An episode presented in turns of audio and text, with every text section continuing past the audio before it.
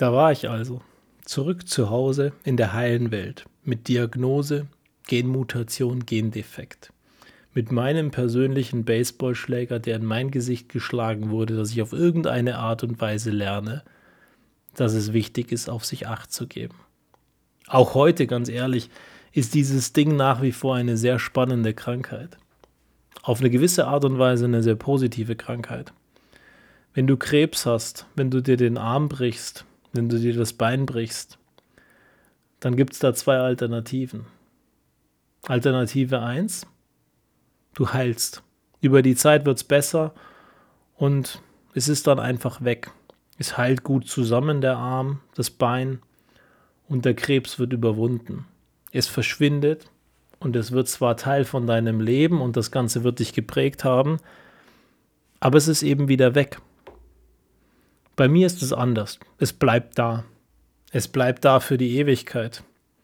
Und wenn was bleibt für die Ewigkeit und man die Situation hat, so wie ich, ich sagte ja, 2000 Leute haben das weltweit und man weiß nicht so wirklich, wie der Zyklus ist.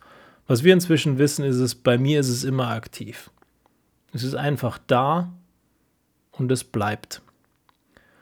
Und wenn es da ist und bleibt, heißt das für dich, dass du dich jeden Tag damit auseinandersetzen musst. Und dass ich den Luxus habe, eine Krankheit zu haben, die jeden Tag sich im Spiegel meldet.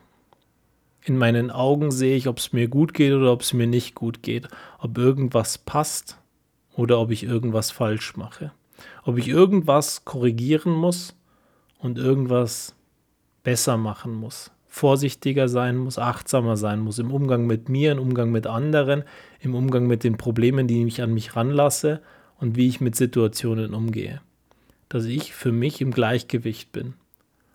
Und das führt dazu, dass ich bei ganz vielen Situationen mich rausnehme und sage, das ist nicht meins, das muss ich nicht lösen. Oder lass mal ein bisschen Distanz schaffen, dann wird es besser werden. Gönn dir ein bisschen Ruhe, nimm mal Gas raus. Das sind die Dinge, die bleiben und die gut sind. Also, da bin ich nun zu Hause, zurück. Nicht wirklich fit, nicht wirklich belastbar. Kondition, Konzentration sind nicht toll, mein Gewicht ist nicht wirklich toll. Aber irgendwie muss ich ja wieder zurückkommen. Wo fängt man also an?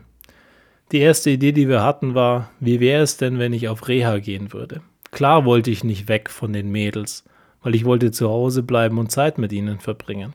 Auf der anderen Seite wirklich zunehmen, da war ich auch nicht talentiert drinnen. Also wäre es doch eigentlich ganz gut gewesen, wenn ich irgendwo auf Reha gehe. Mein Hausarzt meinte damals, ganz ehrlich, was sollst du dort lernen? Was sollst du dort beigebracht bekommen, was du nicht ohnehin schon kannst? Ja, ich bin bei dir, dass du zunehmen musst, aber auch das schaffst du so. Und alles andere, das Werkzeug, das hast du bereits. Er kannte mich ja auch seit 30 Jahren. Er war unser Hausarzt, seit ich ein Kind war oder seit ich ein Baby war.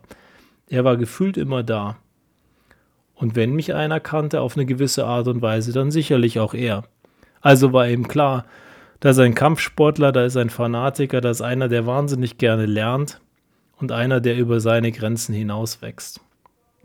Also war klar, das ist nur noch ein Weg für dich. Damals war ich ein bisschen frustriert. Aber eigentlich hat er vollkommen recht gehabt. Weil das hieß ganz klar, ess. Nimm zu, kümmere dich. Und fang mit dem an, was du als erstes brauchst. Kondition. Kondition aufbauen. Du nimmst jetzt deine Tabletten und du isst und parallel dazu schaust du, dass du Kondition aufbaust. Also nahm ich meine Schuhe und öffnete die Haustüre. Erneut stand ich da. Nur dieses Mal war ich zuversichtlich, weil dieses Mal war mir klar, vielleicht falle ich hin. Vielleicht funktioniert es nicht, vielleicht funktioniert irgendwas nicht ganz rund und vielleicht ist mein Frühwarnsystem nicht da. Aber das ist nicht schlimm, das passiert mir nicht zum ersten Mal. Also ging ich raus und ging meine ersten Schritte. Die ersten Tage waren das wenige Meter, dann ein paar mehr, dann waren es 100 Meter, dann waren es 1000 Meter. Dann ging es langsam den Hügel hoch. Treppen, Stufen. Immer weiter, immer weiter. Jeden Tag ein bisschen mehr. Als ich merkte, dass so langsam wieder Kraft zurückkommt, nahm ich meine Tochter mit. Ich nahm die Trage, spannte sie vor und ging raus, ging spazieren mit ihr zusammen. Auf der einen Seite das wunderbare Gefühl und die Gewissheit, dass sie da ist, und auf der anderen Seite eine Herausforderung, der ich mich gut stellen konnte. Kondition aufbauen war ich gewohnt. Ich war Kampfsportler. Ich war jemand, der Kinder trainierte und sie befähigte, herausragend zu werden in dem, was sie tun. Ihnen die Angst nahm vor einer Fallschule, vorm Hinfallen und vor diesen Dingen, die sie sich normalerweise nie zutrauen würden. Und ich war derjenige, der sie befähigte. Und das war immer großartig und das war immer toll. Und dieses Mal war ich derjenige, den ich wieder befähigen musste, das zu tun. Also lief ich. Und lief mehr. Weil mir war klar, wenn ich irgendwann zurück in meinen Job möchte, dann muss ich nicht nur Kondition haben. Dann muss ich nicht nur wieder einigermaßen fit sein und einigermaßen Kilos haben, sondern dann muss ich mich auch konzentrieren können. Dann muss ich eine Stunde in den Job fahren dort ein paar Stunden aushalten, im besten Fall das Mittagessen mitnehmen und dann eine Stunde mit dem Auto wieder heimfahren. Auto gefahren bin ich ja seit Monaten nicht mehr. Also erstmal Kondition. Konzentration war dann später dran. Die Kondition, als einigermaßen gut war, war irgendwann so November, also anderthalb Monate oder Ende November besser gesagt, anderthalb Monate später. Da war ich an einem Punkt, der war ganz ordentlich. Anfang Dezember habe ich immer noch meinen besten Tag, was meine Schritte betrifft. Ich muss mal gucken, wann es war. So, ich habe Pause gedrückt, ich habe nachgeschaut, es ist kein One-Shot-Take heute. Der 4. November war es. 40.780 Schritte. Domi, danke, dass du in Las Vegas warst. Mein Kumpel Dominik war damals in Las Vegas und ich habe mit einer App immer wieder Badges gesammelt. Wenn du 5000 Schritte hattest, dann hast du einen Badge bekommen. Wenn du irgendeine gewisse Distanz an Kilometern geschafft hast, hast du wieder einen Erfolg bekommen. Über die Apple Watch hat damals keiner wirklich nachgedacht, oder ich hatte zumindest keine. Ich mag gescheite Uhren. Eigentlich. Heute habe ich eine Apple Watch. Und ich habe sie aus Überzeugung und ich habe sie jeden Tag dran und ich bin fanatisch. Aber damals diese 40.000 Schritte, die habe ich gemacht, weil mein Kumpel Domi mir irgendwann geschrieben hat, dass er 35.000 Schritte hatte. Und dann dachte ich mir, okay, dann muss ich raus und das muss ich auch schaffen. Das kriege ich heute hin. Also wollte ich diese 35.000 Schritte schaffen.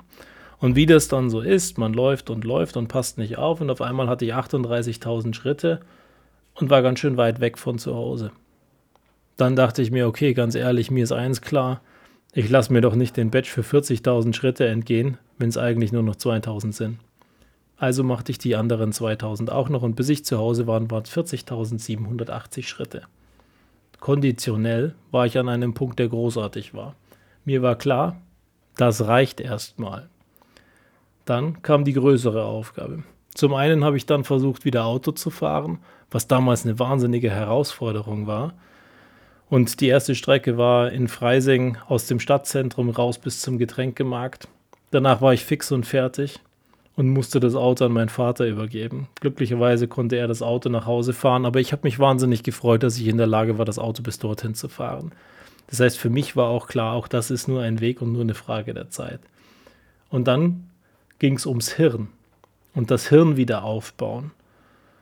Und das Hirn das ist nicht ganz so einfach wie die Kondition wieder aufzubauen. Kondition war mir ja klar. Aber das Hirn brauchte ich ja in der Kombination mit dem Autofahren, dass ich am Ende irgendwie in der Lage war, meinen Job wieder zu machen. Und ich wollte ja auch wieder zurück. Ich wusste nur nicht, wie lange das Ganze noch dauern soll. Wie lange wollte ich weiterhin krank sein oder wie lange sollte ich besser gesagt weiterhin krank sein? Weil wollen wollte ich es nicht. Ich hatte Gespräche mit dem Arzt und dann auch mit dem mit dem Kontrollarzt von der Krankenkasse, weil die gesagt haben, das dauert so lange. Wieso brauchst du so lange zurückzukommen? Und dem Arzt, der das damals kontrolliert hat, war sofort klar, als er den Verlauf gesehen hatte der Krankheit, dass es ganz schön lange dauern wird, bis ich zurückkomme. Im Verhältnis war der eh zuversichtlich und hat gesagt, du bist ja schon an einem wahnsinnig guten Punkt. Ich hätte nicht gedacht, dass du so schnell zurückkommst. Und das war zu der Zeit damals, als ich meine Kondition aufgebaut hatte, noch nicht meine Konzentration. Aber wie ich meine Konzentration zurückbekommen habe, das erfahrt ihr beim nächsten Mal.